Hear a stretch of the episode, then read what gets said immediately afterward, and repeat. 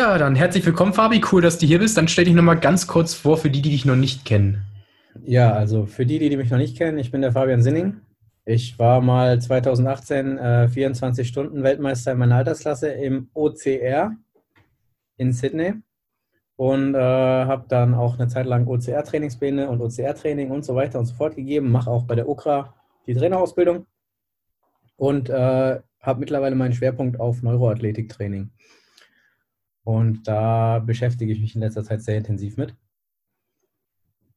Und da geht es ein bisschen darum, wie eigentlich das äh, zentrale Nervensystem Bewegung steuert und wie wir als Trainer dafür sorgen können, dass unsere Athleten äh, ein funktionierendes zentrales Nervensystem haben, was glücklich ist.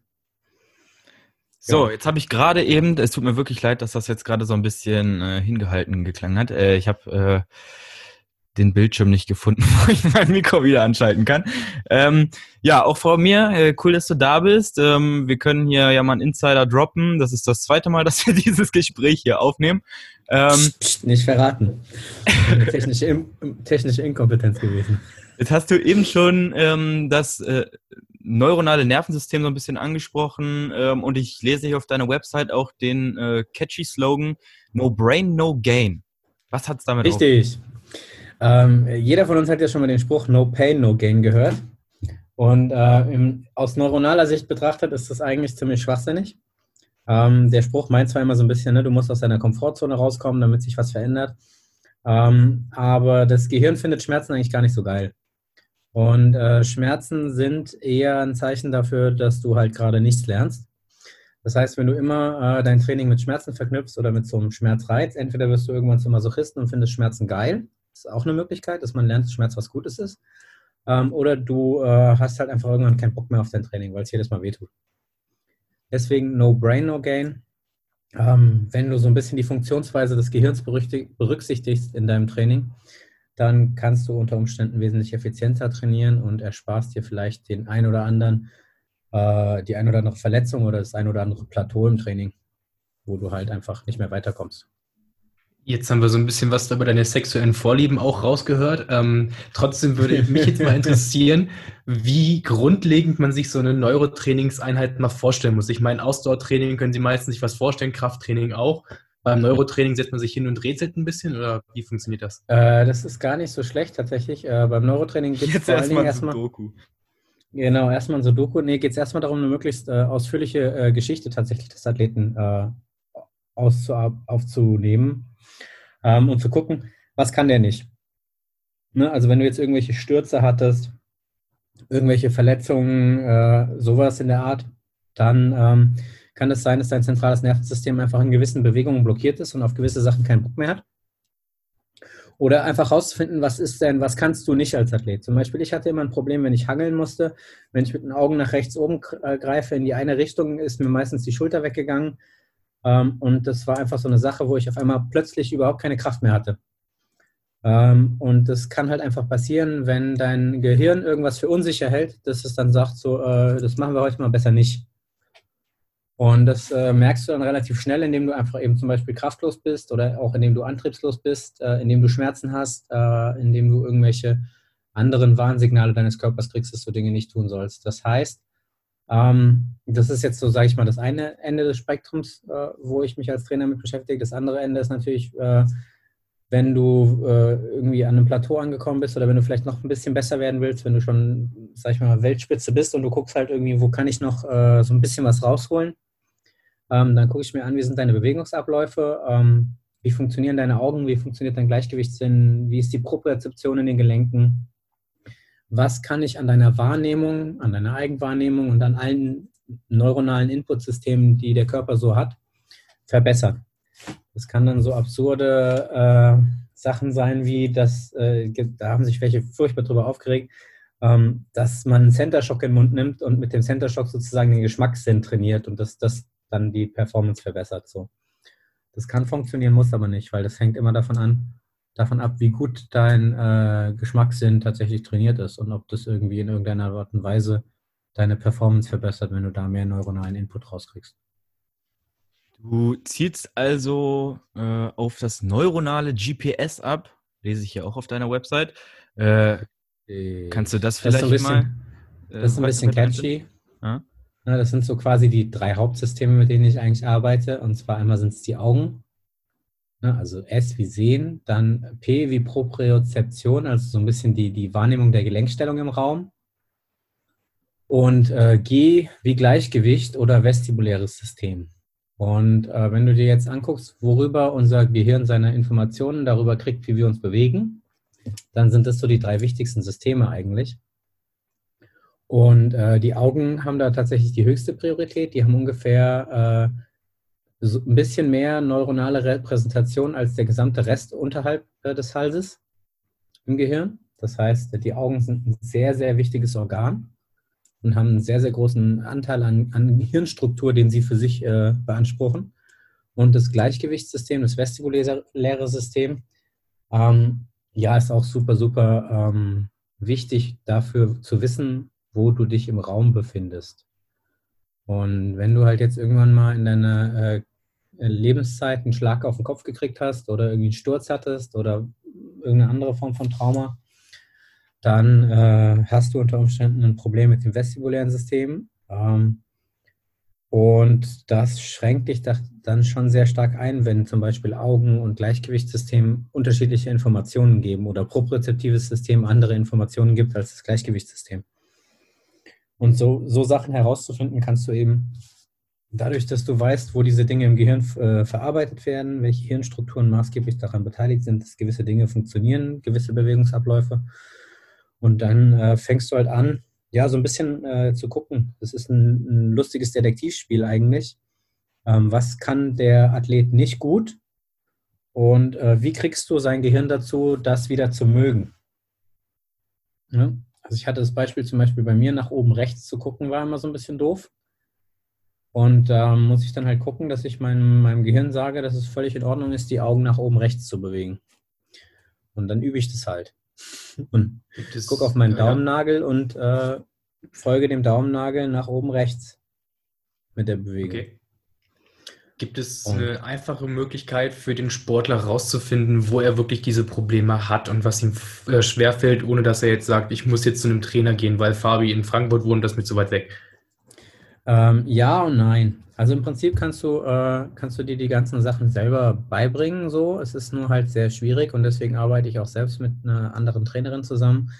Gerade wenn es so ins propriozeptive System geht, ähm, das Ganze selbst wirklich zu merken und anzusteuern. Ne? Weil wenn du irgendwie ein Problem hast, damit eine gewisse Muskelpartie anzusteuern oder ein gewisses Gelenk anzusteuern, dann ist es schon ganz hilfreich, wenn du einen Trainer hast, der dich da ein bisschen triezt und äh, dir im Zweifelsfall auch mal einen taktilen Reiz gibt und mal irgendwo reinpiekst, ein bisschen äh, klopft oder sowas, dass das Gehirn wieder weiß, wo der Muskel ist. Ähm, aber prinzipiell kannst du das auch alles selber machen. Also du kannst da auch mit Gummibändern, mit äh, allen möglichen Sachen arbeiten. Das ist so, dass du beim neuronalen Training immer mit Assessments arbeitest. Das heißt, du guckst immer, ähm, wie findet mein zentrales Nervensystem den Reiz, den ich ihm gerade gebe.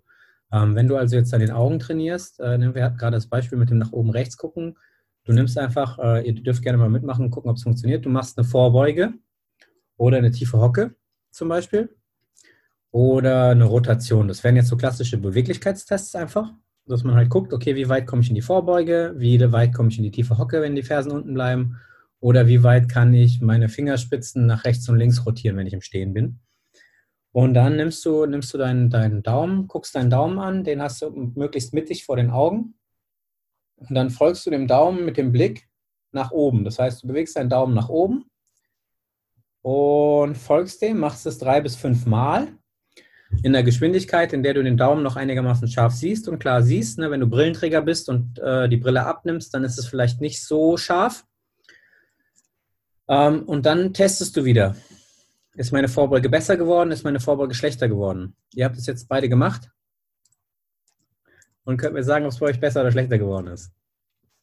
Ich hätte vielleicht das Mikro dabei anmachen äh, können, damit man mich auch stöhnen hört hier. Ja. Man, ähm, man, merkt einen Unterschied. Und das ist halt super spannend. Also die Augenmuskulatur, gerade wenn du nach oben guckst, hat sowieso was mit den Extensoren zu tun. Das heißt, dass die Extensoren dadurch ein bisschen aktiviert werden. Ähm, und da gehst du jetzt im Prinzip sozusagen im Uhrzeigersinn alle Richtungen ab, in die du Augenmuskeln hast. Das heißt, du gehst nach gerade oben, Du gehst nach oben rechts drei bis fünf Mal. Dann machst du wieder deine Vorbeuge oder dein Assessment, was immer du machen möchtest. Dann gehst du nach rechts, machst wieder deine Vorbeuge, dein Assessment. Dann gehst du nach rechts unten, dann gehst du nach Mitte unten, dann gehst du nach links unten, dann gehst du nach links, dann gehst du nach links oben und nach rechts, äh, nach, nach geradeaus hatten wir am Anfang. Das heißt, du bist quasi einmal dein komplettes Sichtfeld sozusagen abgegangen, alle Augenmuskeln mehr oder weniger. Und so kannst du halt äh, jede Richtung durchtesten und weißt dann auch, in welchem Bereich du eventuell ein Defizit hast. Das Spannende ist nämlich, wenn ein Test schlechter wird. Ne? Also, wenn, wenn nichts passiert, alles gut, scheißegal, nächste Übung. Wenn ein Test viel besser wird, dann weißt du, okay, das war jetzt ein Reiz, auf den dein zentrales Nervensystem sehr, sehr positiv reagiert. Dann wäre das so eine Sache, die ich zum Beispiel in mein Warm-up einbauen würde fürs Training oder in Satzpausen beim Training. Ne? Wenn ich irgendwie Krafttraining mache und ich weiß, jetzt kommt Kreuzheben, dann gucke ich auf meinen Finger, bewege dreimal die Augen nach oben, und dann weiß ich, okay, äh, jetzt ist meine hintere Kette aktiver und ich kann besser Kreuzheben. So. Zaubertrick. Jetzt wissen wir ja, äh, also für Leute, die dir schon länger folgen und äh, vielleicht auch für Crosscast-Hörer, die äh, die anderen Folgen mit dir schon gehört haben, ähm, dass du immer schon so ein bisschen äh, alternativ unterwegs warst. Ja, also du bist äh, bekannt als äh, der Barfuß-Waschbär, ähm, der äh, ja auch barfuß äh, in der U-Bahn in Frankfurt sitzt. Ähm, davon hat man schon links und rechts mal gehört, ja. Mhm. Aber von spezifischem Augentraining etc., äh, da habe ich persönlich noch nie etwas von gehört. Wie, wie kommst du da drauf? Ähm, ne, ich hatte jetzt äh, im November 2019, nein, nicht November, Ende September 2019 habe ich eine Meniskusoperation gehabt. Ähm, und äh, mich hat Anfang des Jahres 2019 bei der Xletics Elite hat es mich vom Hindernis gefeuert. Und ich nehme an, dass das so der letzte Tropfen war, der das fast zum Überlaufen gebracht hat. Da hat es mir so ein bisschen den Innenmeniskus zerschossen. Und der Orthopäde sagte so was Böses wie degenerativ. Und ich habe mir so gedacht, warte mal, degenerativ heißt ja, dass, dass da was degeneriert. Ne? Also irgendwas in meinem Körper geht halt einfach kaputt. So, und nach allem, was ich nun über den Körper gelernt hatte, so aus Biomechanik und, und den Trainerschein, die ich bisher mach, äh, gemacht habe und wo ich mich da so ein bisschen mit irgendwie Mobility und Barfuß und allem möglichen Kram und Faszien und so, und so Gedöns auseinandergesetzt habe, da wusste ich eigentlich, durch Belastung wird der Körper in der Regel stärker. Ne? Es sei denn, du überlastest ihn. Und dann habe ich mich halt gefragt, okay, wie kann es denn sein, dass ich quasi mein, mein Meniskus zerreibe, mehr oder weniger? Weil so ein Korbhenkelriss im, im, im, im Meniskus, Ne, da muss ja irgendeine Scherkraft durch Rotation in den Meniskus kommen, die so dauernd und äh, andauernd ist, dass es halt über äh, die, Kürze, äh, die Länge der Zeit sozusagen das, das Knie schädigt. Ne? Bis es irgendwann halt Game Over ist. Und ich meine, gut, ich bin jetzt halt schon viel gelaufen, so, das heißt, da musste mein Knie ordentlich was mitmachen. Und wenn du bei jedem Schritt halt so eine kleine, ähm, ja, eine, eine, eine, Innenrotation des Oberschenkels und eine Außenrotation des Unterschenkels hast, dann äh, zerreibt es über kurz oder lang den Meniskus. Oder könnte es zumindest. Ähm, und dann habe ich mich gefragt, ja, was mache ich denn da eigentlich die ganze Zeit? Also welches Bewegungsmuster führt dazu, dass mein Knie kaputt geht? Und dann habe ich ein bisschen so halt in diese biomechanische Richtung ge geguckt und äh, hatte dann eben auch äh, die, die äh, tolle Gelegenheit beim Functional Training Summit in München den Dr. Kopp kennenzulernen, der diese Neuroathletik-Ausbildung macht und den Lars Lienhardt, der auch da in Deutschland irgendwie federführend ist. Die Bücher kann ich übrigens jedem nur wärmstens empfehlen. Training beginnt im Gehirn und Kraft beginnt im Gehirn und äh, neuronale Heilung heißt das dritte, glaube ich, und äh, Neuroathletiktraining, also vier Bücher insgesamt, ähm, wo es so ein bisschen darum geht, wie arbeitet eigentlich das zentrale Nervensystem und wie steuert das Gehirn Bewegung und äh, ja, was ist eigentlich dafür verantwortlich im Gehirn, wenn du halt irgendwelche Bewegungsmuster hast, wie zum Beispiel eine Innenrotation, eine Außenrotation der unteren Extremität, eine Innentorrotation der oberen Extremität. Ähm, was ist dafür verantwortlich? Und äh, das war so das, das Ding, wo ich sage, okay, das äh, war eigentlich so, also für mich super, super spannend, quasi nochmal so mein ganzes Wissen, was ich bisher über, über Biomechanik hatte, in Frage zu stellen und zu gucken, okay, wie hat das eigentlich mit dem zentralen Nervensystem zu tun? Und dann kommen halt so spannende Sachen raus, wie, naja, ähm, Augenmuskulatur regelt Nackenmuskulatur und immer wenn ich irgendwie ein Problem mit meiner Halswirbelsäule hatte, hatte ich auch ein Problem mit meiner Schulter und das gegenüberliegende Knie hat auch einen Schaden und dann entdeckst du halt so Muster in deinem Körper. Und äh, das ist äh, super, super spannend, weil du bist quasi so Detektiv in eigener Sache. Und äh, ja, dann habe ich halt mal so ein bisschen wieder von Null angefangen sozusagen und habe wieder laufen gelernt. Weißt du jetzt, woran es bei dir am Knie genau lag, was bei dir das falsche Bewegungsmuster war? Ja, wie gesagt, ich habe äh, dann beim, beim äh, ich habe mir ganz lange, habe ich mir so diese, diese äh, Kelly Starrett Bewegung, dass man bei der Kniebeuge schön die Füße nach außen rotiert und so, diese Außenrotation äh, antrainiert. Und das heißt aber auch, dass ich mir dann beim Laufen quasi der Unterschenkel, den habe ich nach außen rausrotiert und den, der Oberschenkel ist aber nach innen rein rotiert. Und das nehme ich an, dass das halt so der, der, der Faktor war, der der Meniskus irgendwie über die Dauer der Zeit den Rest gegeben hat. So. Mhm.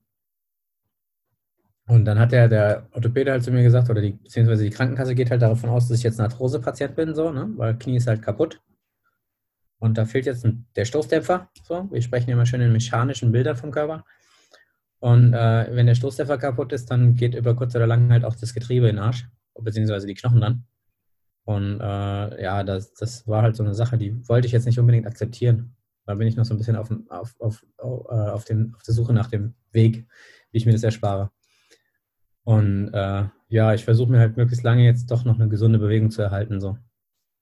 Bin auch ein halbes Jahr nach der Operation den ersten Halbmarathon wieder gelaufen.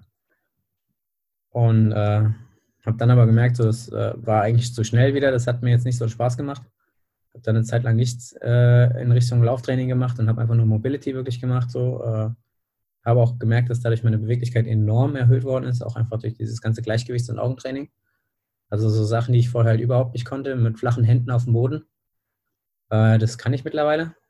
Ähm, und das finde ich halt faszinierend, weil das der, der äh, größte ähm, Benefit kam tatsächlich einfach vom Gleichgewichtstraining, dass ich meine Bogengänge äh, im Ohr trainiert habe. Kannst du auch mal ausprobieren. Äh, oder dürft ihr auch mal ausprobieren. Und zwar äh, nehmt ihr wieder den Daumen nach vorne guckt auf den Daumennagel, fixiert den Daumennagel.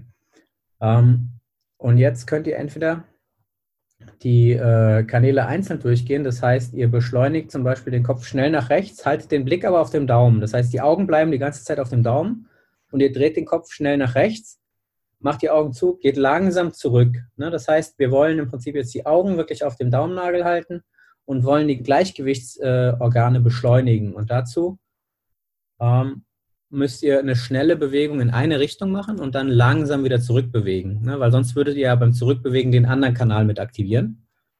Und wenn du jetzt so ein bisschen durchtesten willst, ob das funktioniert, ne?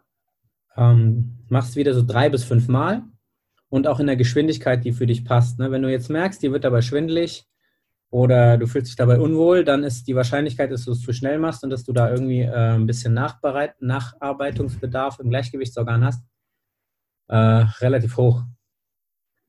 Und das Ganze kannst du jetzt ähm, für alle Bogengänge machen. Und zwar hast du derer ähm, in jedem Ohr drei. Ne? Das ist wie so ein Koordinatensystem, die sind leicht schräg. Das heißt, was wir jetzt gemacht haben, äh, ist der rechte äh, Kanal, den wir getestet haben.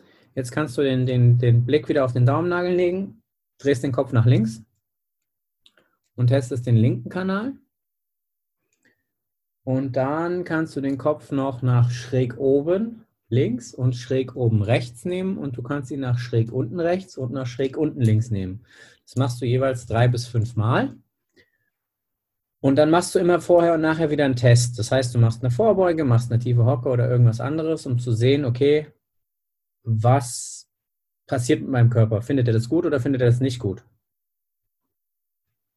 Und äh, ich hoffe, einer von euch beiden hat es jetzt auf jeden Fall gemacht. Ich wurde, also ich habe das hier vor meinem ähm, großen Computermonitor gemacht und allein ja. durch dieses Licht im Hintergrund, also ich, also das, das ist irgendwie vollkommene Reizüberflutung. Ja, also das nennt sich VOR, das ist der vestibulokuläre Reflex. Gleichgewicht und Augen. Ne? Zusammenspiel von Gleichgewicht und Augen. Und diese VORs sind ein super, super Potenzial, äh, haben ein super high, äh, hohes Potenzial. Ich muss immer aus dem Englischen über, rumdenken. Äh, high Payoff Drills, also ähm, ja, eine, eine, sehr effektive, äh, eine sehr effektive Übung, weil du sozusagen dein Augen- und dein Gleichgewichtssystem wieder synchronisierst.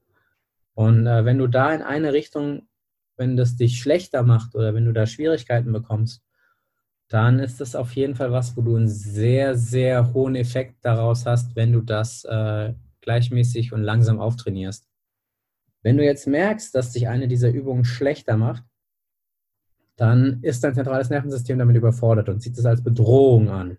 Ja, das heißt, die Reaktion deines zentralen Nervensystems auf diesen Reiz ist, Digga, was machst du da? Hör auf damit. Ich gebe dir Schwindel, ich gebe dir Aua, ich gebe dir Müdigkeit, Erschöpfung. Also irgendwas, was dich davon abbringt, dass du das machst. Ne? Weil dann dein Gehirn Angst hat, du bringst es gerade um mit dem Quatsch, den du da tust. Ähm, und dann musst du die Komplexität der Übung ein bisschen reduzieren. Du kannst es auf verschiedene Arten machen. Du kannst, um es einfacher zu machen, kannst du einfach den Kopf langsamer bewegen. Du kannst die Bewegung ein bisschen kleiner machen. Du kannst ähm, unter Umständen auch das Licht heller machen, Licht dunkler machen, ne? weil das auch wieder für die Augen weniger Reiz bedeutet. Du kannst auch mal die Augen zumachen ne? und einfach nur das, den Kopf bewegen ohne mit den Augen zu arbeiten, dann stellst du fest, ob das Problem am Gleichgewichtssystem oder an den Augen liegt. Ne, Wenn es ohne Augen besser geht, dann ist die Wahrscheinlichkeit, dass du vielleicht mit den Augenbewegungen trainieren solltest, höher. Oder du machst es einfach ganz einfach, du stellst dich breiter hin. Ne? Je breiter die Standfläche, desto sicherer fühlt sich dein Gehirn. Ähm, also du stehst halt einfach stabiler, du setzt dich hin ähm, oder setzt sich auch auf den Boden und hält sich am Boden fest. Also ich hatte äh, einen Klienten, der äh, hatte ein Problem mit einer idiopathischen Skoliose. Ähm, und bei einer Skoliose, da äh, hast du quasi eine schiefe Wirbelsäule. Und da gibt es äh, interessante Studien, die ähm, Skoliosen mit Sensory Mismatch in Verbindung bringen, also dass äh, deine Augen und dein Gleichgewichtsorgan unterschiedliche Informationen liefern und deswegen äh, die verschiedenen Gleichgewicht bzw. die verschiedenen äh, Wirbelsäulenreflexe ähm, sich dementsprechend unterschiedlich ausrichten. Also dass du quasi durch die, die durch die äh, unterschiedliche Sinneswahrnehmung deinem Körper signalisierst, dass er sich dreht und deine Augen sagen aber, nee, es dreht sich nichts und deswegen arbeitet das eine gegen das andere und du hast quasi eine verdrehte Wirbelsäule. Das ist eine Theorie, die gerade in der Wissenschaft untersucht wird. Und das ist halt eine sehr, sehr spannende Theorie, weil du damit Menschen mit Skoliose halt eben die Möglichkeit gibst, äh, aktiv was für ihre Haltung zu tun.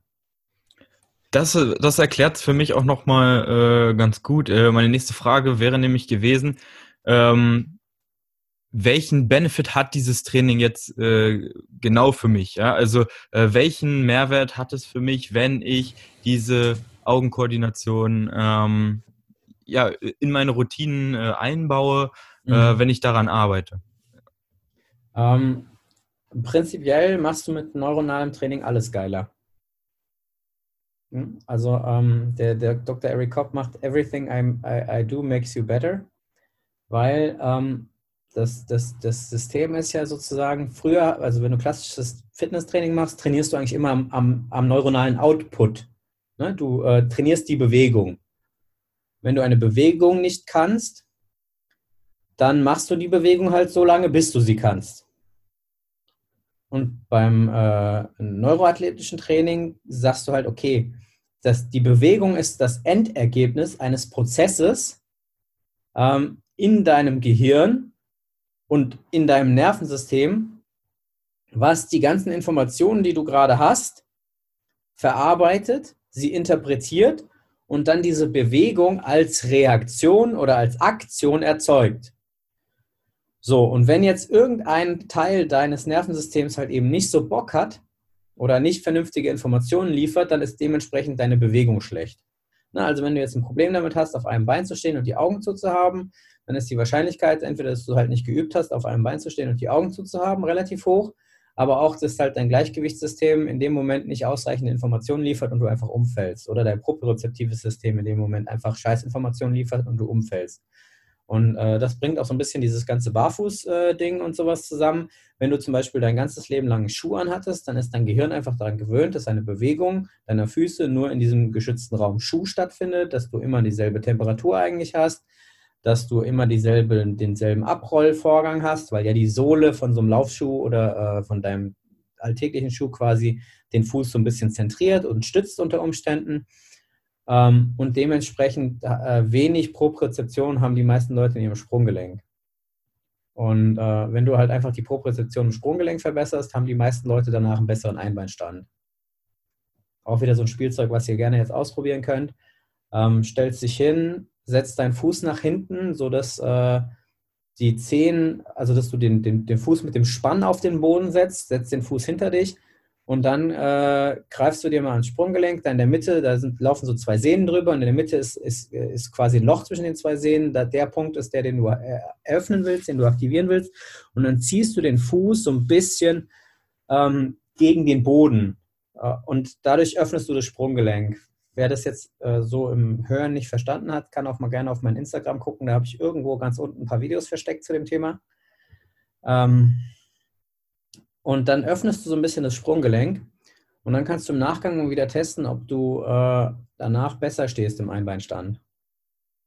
Das sind so äh, kleine Spielchen, dass du quasi den propriozeptiven Input, der an der Bewegung Einbeinstand beteiligt ist, verbesserst und dadurch die Bewegung verbesserst. Und das ist der Unterschied von äh, einem neuroathletischen Trainingsansatz zu einem klassischen athletischen Trainingsansatz, der halt sagen würde, ja, okay, du äh, probierst so lange Einbeinstände, bis es nicht mehr geht.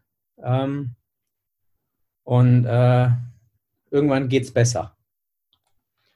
Wo du jetzt gerade den Unterschied zwischen oder ja den Unterschied zwischen klassischem und Neurotraining ähm, angesprochen hast. Wie kann ich das beides miteinander verknüpfen, wenn ich sage, ich habe mein klassisches Training, möchte meinetwegen mein Training so auch beibehalten, aber eben Neuroelemente mit aufbauen? Sollte ich das davor machen, danach, währenddessen oder wie kann eben diese Verknüpfung der beiden Elemente stattfinden? Das Witzige ist ja, wenn du klassisches Training machst, machst du auch immer Neurotraining. Jetzt siehst du mein Grinsen nicht durch, äh, durch den Podcast. Das war jetzt so ein besonders smarter Satz, den ich wahrscheinlich ein bisschen erklären muss, weil du kannst ja nicht ohne dein Gehirn trainieren. So, ja, bei manchen könnte man es vermuten. Äh, Bizeps Curls. Äh. das Gehirn ähm. liegt im Bizeps, das wissen viele gar nicht. Ja, ja. vor allen Dingen Hunters Gehirn, deswegen hat er auch eine rechte und eine linke Hirnhälfte. Ähm, aber äh, nee, das Ding ist ja, alles, was du machst, ist am Ende des Tages Neuro. So, ja. Ähm, und das Witzige ist halt, dass du verstehst, okay, was ist denn eigentlich dafür verantwortlich? Also wenn du jetzt ähm, dein normales Training machst und du willst das verbessern, dann musst du dir halt irgendwie klar werden, was ist daran beteiligt. So und welche Systeme arbeiten damit. Und dann kannst du entweder dein Neuroathletiktraining in dein Warm-up mit einbauen.